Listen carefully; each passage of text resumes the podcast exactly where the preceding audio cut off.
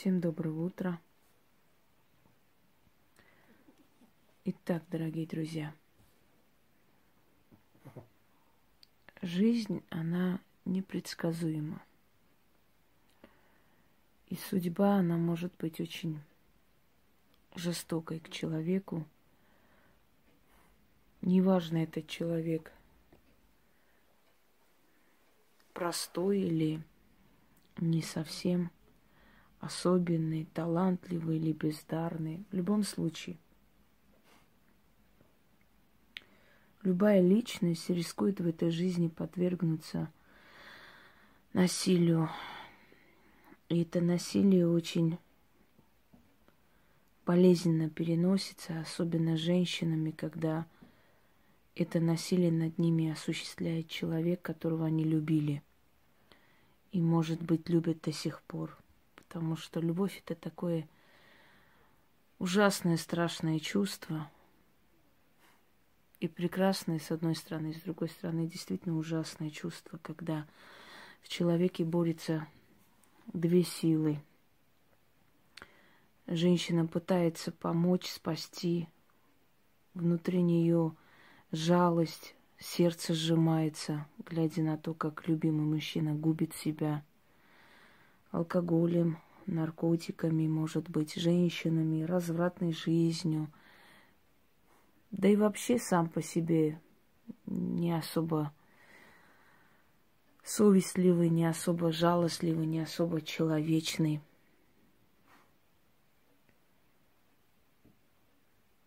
Многим женщинам порой бывает, что некуда уйти, хотя я всегда говорю, уходите хоть куда, вот куда глаза глядят, туда идите.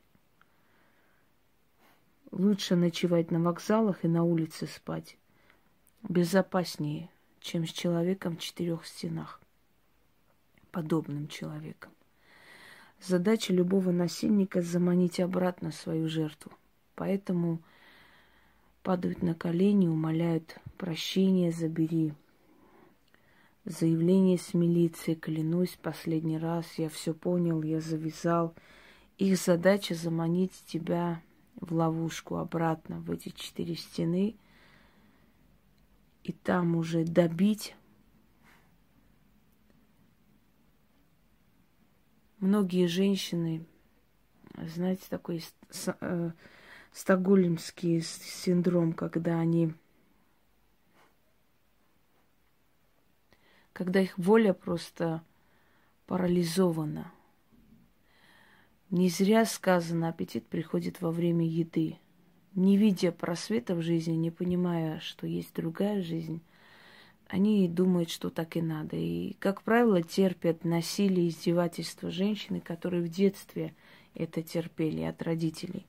Когда женщине идти некуда, когда у нее нету плеча, когда у нее нету спины.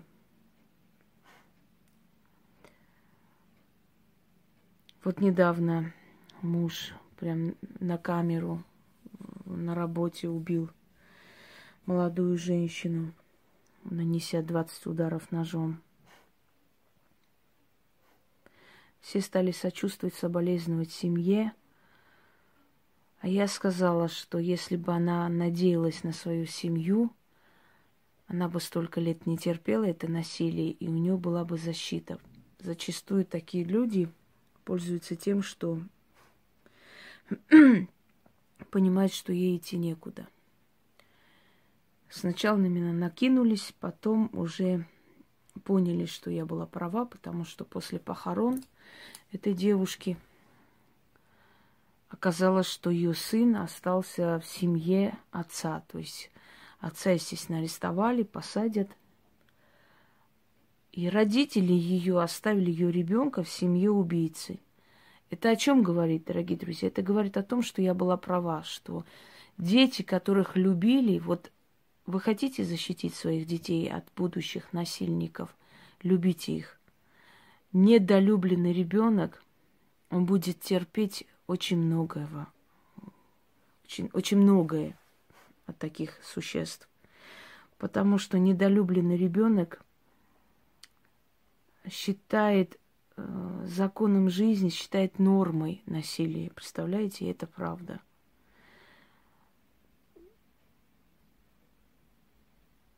Девочка, которая видела пьяного отца, слабовольную бесхребетную мать или озлобленную мать, выходя замуж, подсознательно выбирает такого же, как ее отец, который мучил маму, точно так же он мучает ее – выбирает такого же, также терпит эти унижения, издевательства, понимая, что идти ей некуда. Для нее насилие – это норма жизни. Она другой жизни не знает. И зачастую очень благополучные с виду семьи могут внутри быть просто как склеп, как могила. Я сталкивалась с такими людьми, и действительно это было очень страшно, когда очень сильные женщины, начальницы просто их заставала, когда они рыдали в кабинете, закрывшись от всех. Я понимала, что у этой женщины жизни нету, поэтому она и проводит сутки на работе, она избегает, она не хочет идти домой, потому что дома насилие, моральное, физическое унижение души и сердца.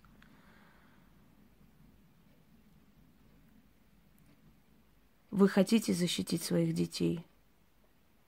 Учите их с детства, что они от вас ничего скрывать не должны. И они, поверьте мне, они не встретят подобных они не будут соглашаться на вот такую жизнь. Девочка, которая привыкла с детства к насилию отца, потом вышла замуж, привыкла к насилию мужа, после снова выбирает такого знаете, какого? Вот она как бы думает, ну, раз он на меня руку не поднимает, уже хороший. Она готова его тащить на себе, кормить, поить, одевать, лишь бы он меня не обижал, руку не поднимал. Для нее это уже хорошо. Женщина избалованная, привыкшая в детстве быть любимой дочкой, потом любимой женой. Э, если даже что-то случается, расстается с этим мужчиной или он помирает, она на, на меньшее не согласна, она будет искать такого же, на его уровне такого же мужчину. А девочка, которая была унижена, принижена, она может 3-4 раза выйти замуж, и все будут одинаковые насильники. Моральные насильники или физические насильники, но они будут. И самое страшное, что у них жалость к этим насильникам. Не ненависть, а жалость, потому что она, будучи ребенком, помнит, как папа пьяный валялся, как мать проклинала отца. Она помнит, как она хотела всеми силами, своими маленькими ручонками поднять папу, положить, чтобы он уснул, чтобы он не, не дрался, не ссорился, уговаривала, просила. Понимаете, какое, что, что люди делают со своими детьми? И это детское чувство жалости к немощному отцу – она переходит к, к мужу. И вот уже взрослая женщина, она жалеет мужа, который унижает ее, издевается над ней. Она идет, плачет, рыдает, потом опять начинает думать, может, его можно спасти. Садится с ним, разговаривает, уговаривает, просит, умоляет. Бесполезно это все, поверьте мне. Человек сам должен себя спасти, ты его не спасешь. Особенно если человек уже взрослый, уже личность. Понимаете, мужика 40-летнего ты не перевоспитаешь. Это, ну, это нереально. Может быть, один из миллиардов кто-то там одумался, понял. Может быть, допускаю. Но это должны быть сильные личности. А сильные личности не пьют. Сильные личности не колятся. Итак, дорогие друзья, наступает пик, когда вот эта жалость уступает место ненависти, потом безразличию. У таких женщин в глазах просто нет жизни, безжизненные тусклые глаза.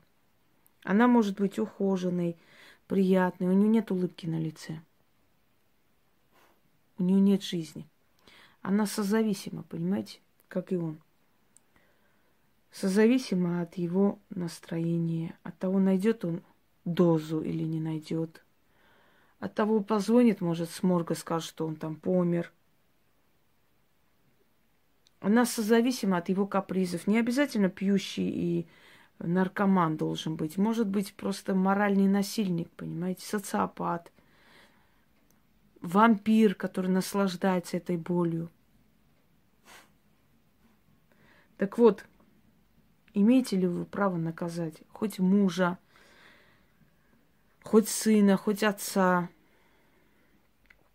хоть начальника, который вас унижает за то, что вы ему отказали – свекровь, которая вас принижает, подкидывает постоянно какие-то подклады, что-то еще делает, чтобы вас довести. Сестру, которая готова тебя свести в могилу из-за наследства, родственницу, тетю, соседа, то есть любого человека, который применяет насилие над тобой. Бандитов, в конце концов, аферистов, мошенников, коллекторов и всякую нечисть, которые унижает, которые пытаются тебя морально сломать и физически просто искалечить. Что делать в этих случаях? Пойти в милицию? Не смешите мои тапки. Милицию. Угу. Если ты часто будешь туда ходить, знаете, когда смерть приходит за человеком, позвонила в дверь, а Сосед открывает. Бабушка, тебе кого? Да мне, милок, вот это Иван Петровича. Так его же только что увезли на скорой. Ну, ее красоты опять не успела. Повернулась к нему и говорит, молодой человек, а вас, к примеру, как зовут? То же самое и в милиции. Если ты часто будешь туда ходить и требовать правосудия, они скажут – а вы, к примеру, чем занимаетесь? А вы что делаете? А ну-ка давайте-ка ваши документы проверим. Ну-ка давайте ваше досье. А знаете почему? Чтобы ты не надоедала им. Потому что они работать не намерены и не нужны. Им нужна статистика, хорошая, чистая, премии и звезды на погонах, и более ничего. Ваша жизнь им абсолютно до одного места. И их основной лозунг это убьют, тогда позвоните. Так вот, чтобы не ждать, пока тебя убьют, и ты тогда позвонишь, давайте-ка мы сами прикончим тех, кто нас достает. И сделаем это вполне законно. Как говорится, безгрешный приворот. Безгрешно их грохнем. А как это сделать, чтобы не сесть в тюрьму? Попросить сделать это темных духов. И они за тебя это сделают. Если вам угрожают физической расправой, моральным насилием, унижают, уничтожают вашу жизнь, вашу душу, сделайте следующее. Найдите три черных восковых свечей. Можете сами сделать. Но они должны быть черные, три восковые свечи. Найдите три женских платка, чтобы на них не было там цветков, еще что-нибудь. Желательно однотонные. Ну, могут там квадратики быть, какие-то кружки нарисованные, не более того. И три ночи к ряду, с 12 до 3 ночи. Проведите этот ритуал. Зажгите свечу, читайте 13 раз. Сожгите платок над пламенем свечи. Сохраните этот пепел. На следующий день то же самое. Зажгите с пламенной свечи, сожгите этот платок после того, как прочитали 13 раз. Опять сохраните этот пепел. А свеча каждый раз должна догореть. Вам нужно три свечи. И на третью ночь сделайте то же самое. И следующий день вы носите, закапываете пепел, огарки свечей, оставляйте 13 монет, отворачиваетесь и уходите – и знаете, если вы это сделаете со всей злостью, со всей болью, которая у вас накопилась, со всей вот этой вот справедливым желанием наказания того, кто ни за что, ни про что преследует, унижает вас только потому, что понимает, что он безнаказан, даже если это будет министр э, и прокурор, поверьте мне, очень может быть, что дойдет до смерти а может инвалидом останется, а может дом сгорит вместе с ним, а может там кирпич не туда полетит, а может птица рухнет на его бошку, Все что угодно может быть.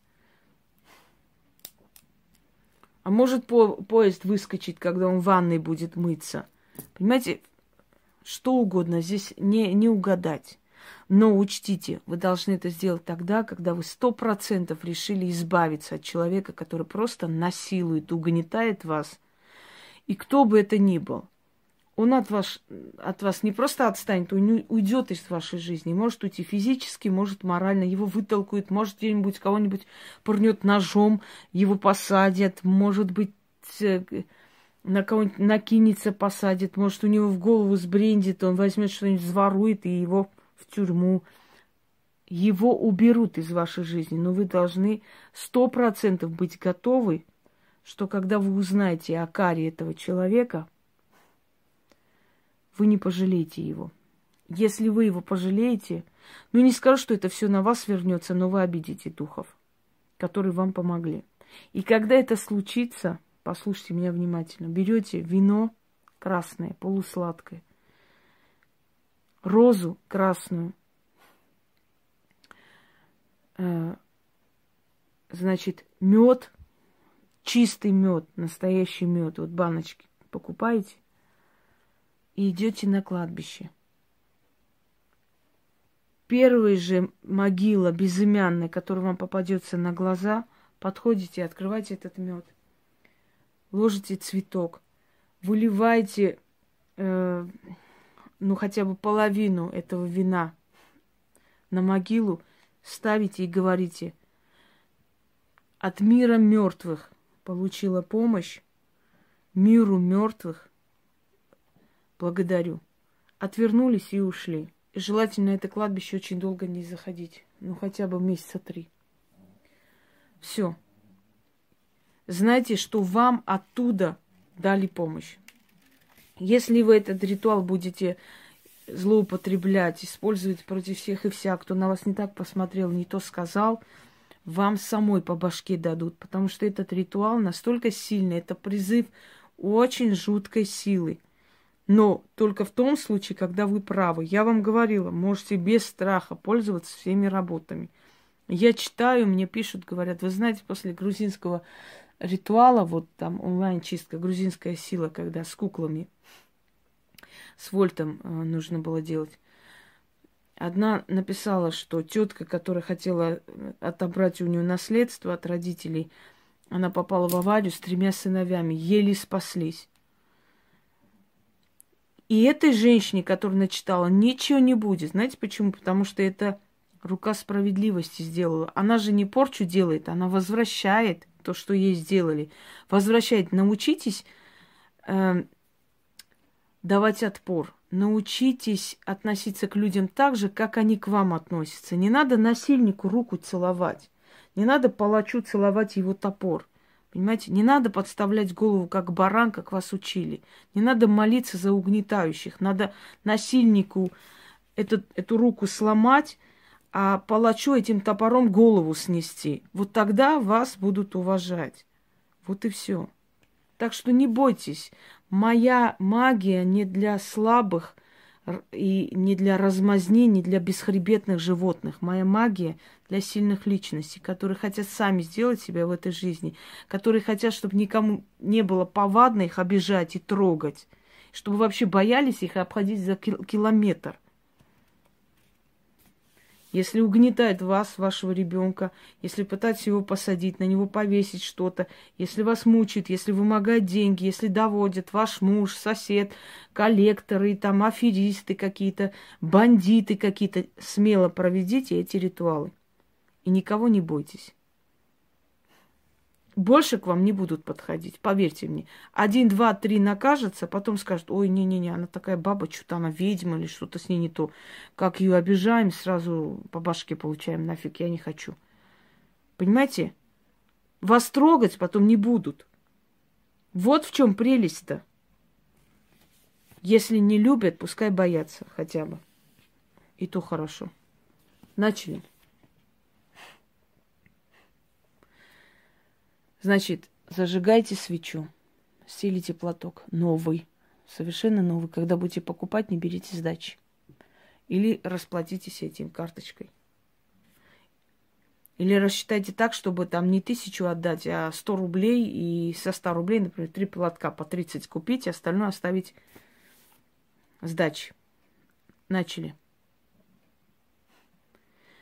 13 раз читаем. Я прочитаю один раз. Кто тело мое мучит, кто душу мою унижает, кто разум мой пожирает. К тебе злых духов насылаю. Тебя, мучитель, проклинаю.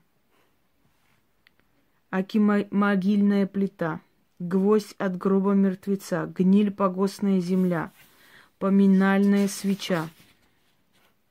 Ячур, печень мертвеца, кровь убитой птицы, молоко мертвой кобылицы, вур, под детоубийцы, слизь черного паука, острие черного клыка, возьми жад к себе в ад, того, кто на меня посягает, кто меня обижает, кто мне угрожает, кто мне боль причиняет, кто ищет моей погибели, убивает мою душу, туманит разум, выпивает кровь. Отправляю тебе вслед мое проклятие, справедливое черное заклятие. Аки, могильная плита, гвоздь от гроба мертвеца, гниль погостная земля, поминальная свеча, ячур, печень мертвеца, кровь убитой птицы, молоко мертвой кобылицы, вур, под где-то убийцы, слизь черного паука, острие черного клыка. Возьми жад к себе в ад того, кто на меня посягнет, кто меня обижает, кто мне угрожает, мне боль причиняет заклято. Сказано. Слово с дела обращайся. Слово в дело обращайся. Угнетатель, насильник, ун, унимайся. Да будет так. Итак,